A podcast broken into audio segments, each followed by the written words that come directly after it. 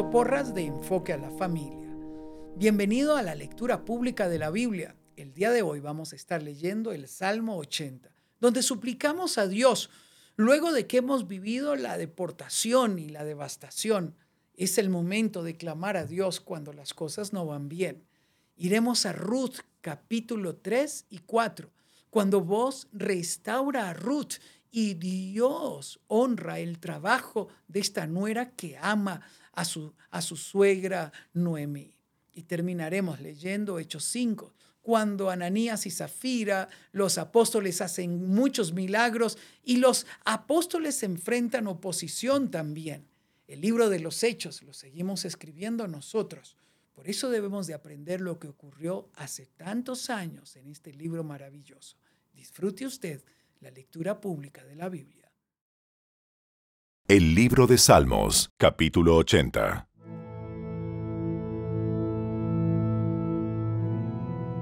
Te pido que escuches, oh pastor de Israel, tú que guías como a un rebaño a los descendientes de José. Oh Dios, entronizado por encima de los querubines, despliega tu radiante gloria ante Efraín, Benjamín y Manasés. Muéstranos tu gran poder. Ven a rescatarnos. Oh Dios, haznos volver a ti. Haz que tu rostro brille sobre nosotros. Solo entonces seremos salvos.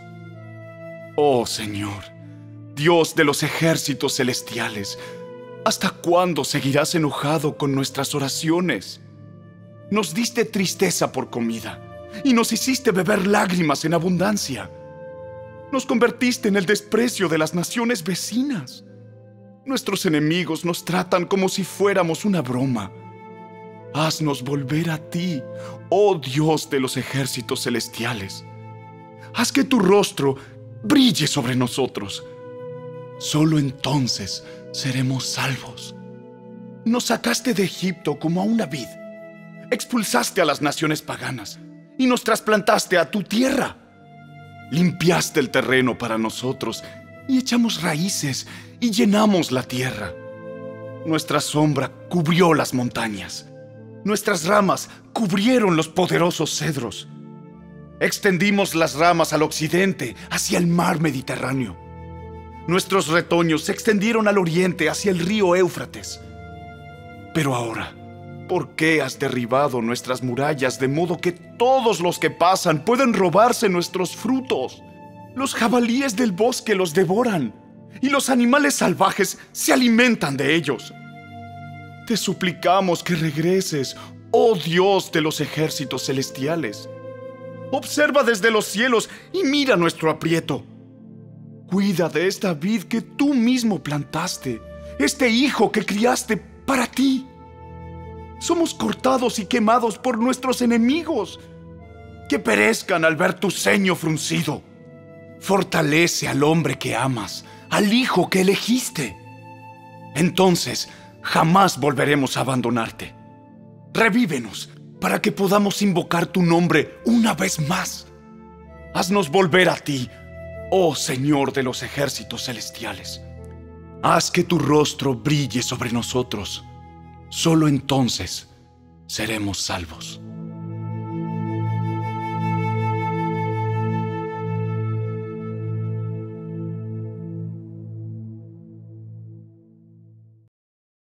El libro de Ruth, capítulo 3.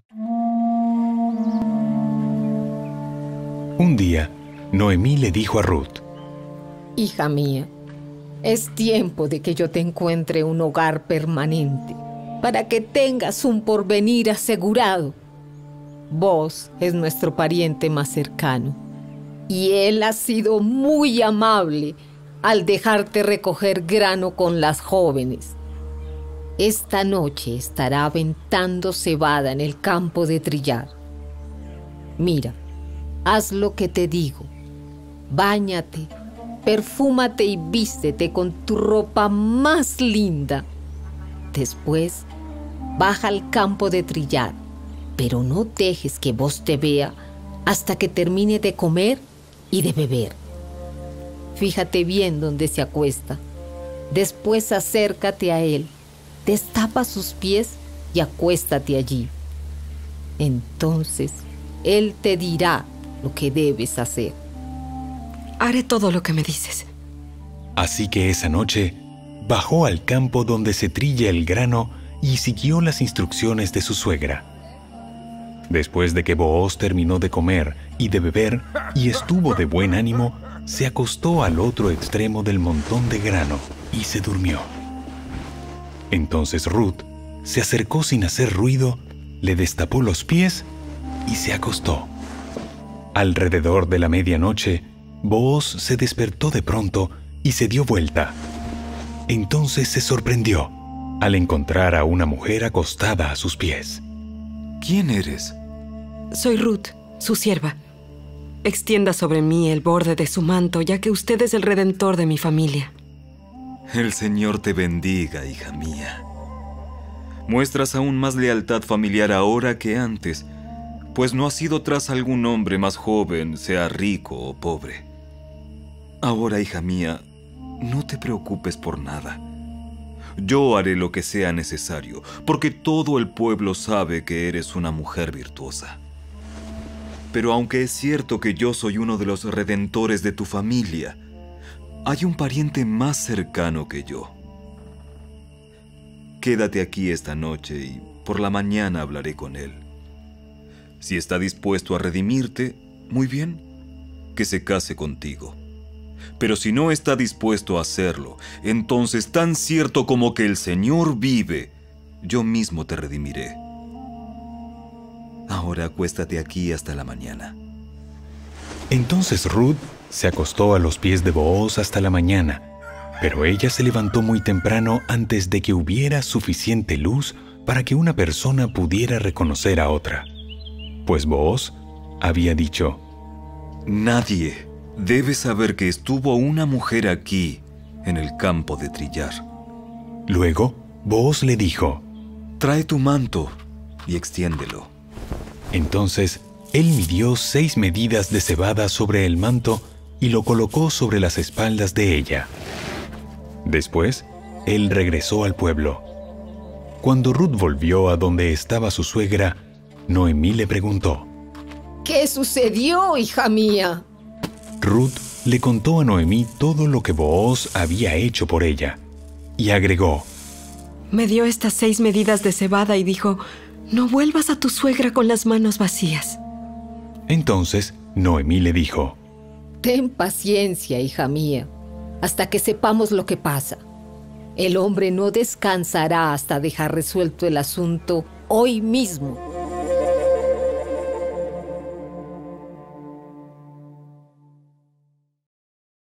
El libro de Ruth, capítulo 4.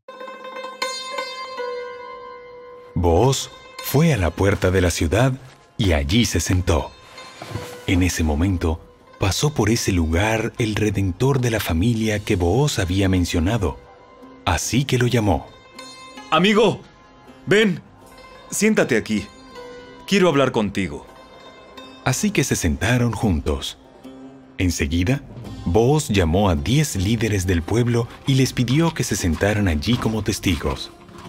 Entonces Booz le dijo al redentor de la familia, Tú conoces a Noemí, la que volvió de Moab. Está por vender el terreno que pertenecía a Elimelech, nuestro pariente. Pensé que yo debía hablar contigo para que pudieras redimir la tierra si deseas hacerlo. Si quieres la tierra, entonces cómprala ahora en presencia de estos testigos. Pero si no quieres la tierra, házmelo saber ahora mismo, porque después de ti, soy el pariente más cercano para redimirla. El hombre respondió, Muy bien, yo la redimo. Por supuesto, al comprar tú la tierra de Noemí, estás obligado a casarte con Ruth, la viuda moabita. De esta manera ella podrá tener hijos que lleven el nombre de su esposo y así conservar la tierra para su familia. Entonces no puedo redimir la tierra porque esto pondría en peligro mi propia herencia. Redime tú la tierra. Yo no lo puedo hacer. En esos días era costumbre en Israel que cualquiera que transfiriera un derecho de compra se quitara la sandalia y se la entregara a la otra parte. Esto hacía válida la transacción de una manera pública. Entonces, el otro redentor de la familia se quitó la sandalia mientras le decía a Booz, Compra tú la tierra.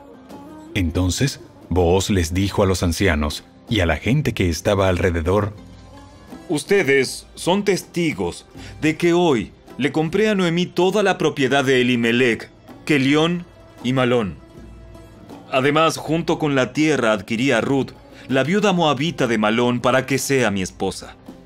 De este modo ella podrá tener un hijo para que el nombre de la familia de su difunto esposo continúe y herede aquí, en su pueblo natal, la propiedad de su familia. Hoy todos ustedes son testigos. Entonces, los ancianos y toda la gente que estaba en la puerta respondieron, Somos, testigos. Que el Señor haga que esta mujer que va a ser parte de tu hogar sea como Raquel y Lea, de quienes descendió toda la nación de Israel. Que prosperes en Efrata y que seas famoso en Belén. Y que el Señor te dé descendientes por medio de esta joven, que sean como los de nuestro antepasado Fares, el hijo de Tamar y Judá. Así que Booz llevó a Ruth a su casa y la hizo su esposa. Cuando se acostó con ella, el Señor permitió que quedara embarazada y diera a luz un hijo. Entonces, las mujeres del pueblo le dijeron a Noemí, Alabado sea el Señor que te ha dado ahora un redentor para tu familia. Que este niño sea famoso en Israel. Que Él restaure tu juventud y te cuide en tu vejez. Pues es el hijo de tu nuera que te ama y que te ha tratado mejor que siete hijos. Entonces Noemí tomó al niño, lo abrazó contra su pecho y cuidó de él como si fuera su propio hijo. Las vecinas decían, ¡Por fin! ¡Por fin! Ahora Noemí tiene nuevamente un hijo. Nuevamente un hijo. y le pusieron por nombre Obed. Él llegó a ser el padre de Isaí y abuelo de David. Este es el registro genealógico de su antepasado Fares. Fares fue el padre de Esrón. Esrón fue el padre de Ram. Ram fue el padre de Aminadab. Aminadab fue el padre de Naasón. Naasón fue el padre de Salmón. Salmón fue el padre de Booz. Booz fue el padre de Obed. Obed fue el padre de Isaí. Isaí fue el padre de David.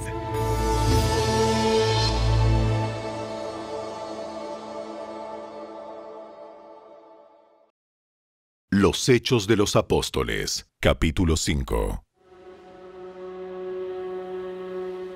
Había cierto hombre llamado Ananías, quien junto con su esposa Zafira vendió una propiedad y llevó solo una parte del dinero a los apóstoles, pero afirmó que era la suma total de la venta.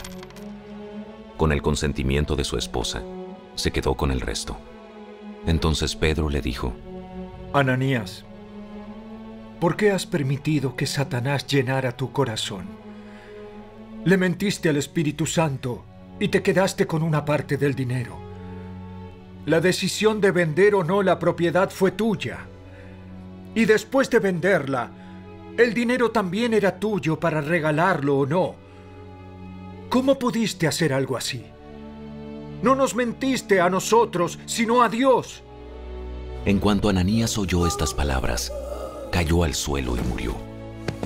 Todos los que se enteraron de lo sucedido quedaron aterrados.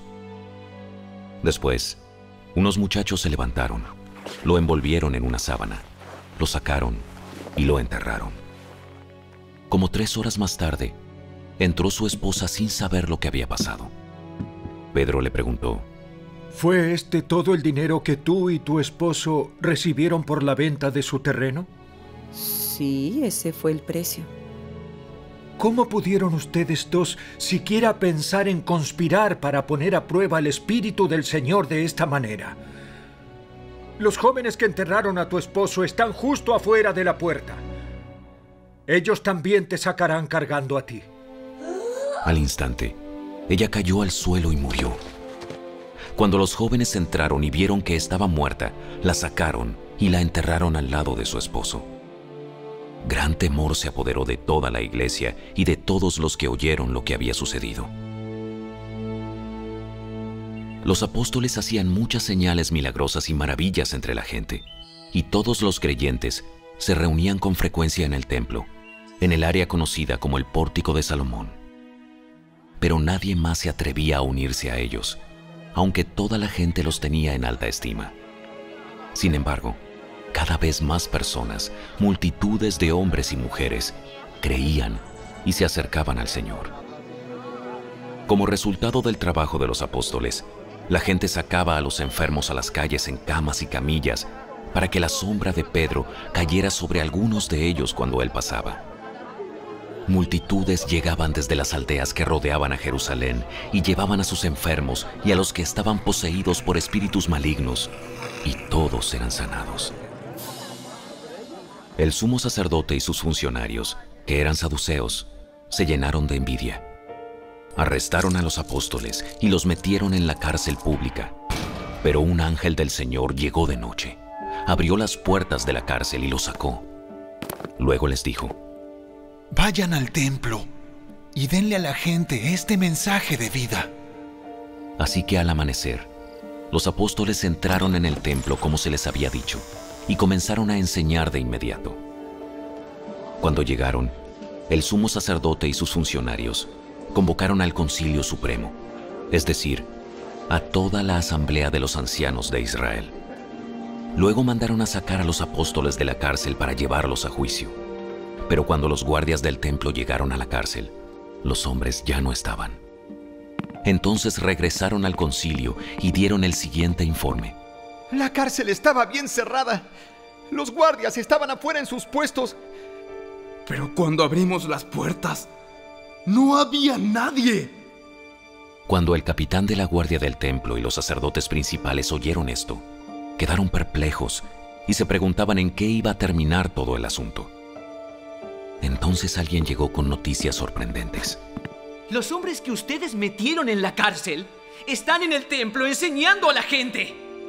El capitán fue con los guardias del templo y arrestó a los apóstoles, pero sin violencia, porque tenían miedo de que la gente los apedreara. Después llevaron a los apóstoles ante el concilio supremo, donde los confrontó el sumo sacerdote. Les ordenamos estrictamente que no enseñaran nunca más en nombre de ese hombre. En lugar de eso, han llenado toda Jerusalén con la enseñanza acerca de él y quieren hacernos responsables de su muerte. Pero Pedro y los apóstoles respondieron, Nosotros tenemos que obedecer a Dios antes que a cualquier autoridad humana. El Dios de nuestros antepasados levantó a Jesús de los muertos después de que ustedes lo mataron colgándolo en una cruz. Luego Dios lo puso en el lugar de honor, a su derecha, como príncipe y salvador. Lo hizo para que el pueblo de Israel se arrepintiera de sus pecados y fuera perdonado. Nosotros somos testigos de estas cosas y también lo es el Espíritu Santo, dado por Dios a todos los que lo obedecen. Al oír esto, el concilio supremo se enfureció y decidió matarlos.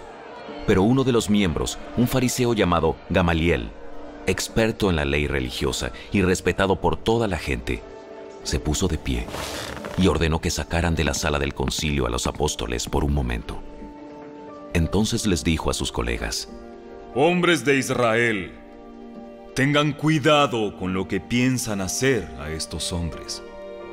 Hace algún tiempo hubo un tal Teudas, quien fingía ser alguien importante. Unas 400 personas se le unieron. Pero a él lo mataron y todos sus seguidores se fueron cada cual por su camino. Todo el movimiento se redujo a nada. Después de él, en el tiempo en que se llevó a cabo el censo, apareció un tal Judas de Galilea. Logró que gente lo siguiera, pero a él también lo mataron. Y todos sus seguidores se dispersaron. Así que mi consejo es que dejen a estos hombres en paz. Pónganlos en libertad. Si ellos están planeando y actuando solo por su propia cuenta, pronto su movimiento caerá. Pero si es Dios, les será imposible detenerlos. Hasta puede que ustedes se encuentren peleando contra Dios. Los otros miembros aceptaron su consejo, llamaron a los apóstoles y mandaron que los azotaran. Luego les ordenaron que nunca más hablaran en el nombre de Jesús y los pusieron en libertad. Los apóstoles salieron del concilio supremo con alegría, porque Dios los había considerado dignos de sufrir deshonra por el nombre de Jesús. Y cada día, en el templo y casa por casa, seguían enseñando y predicando este mensaje. Jesús es el Mesías.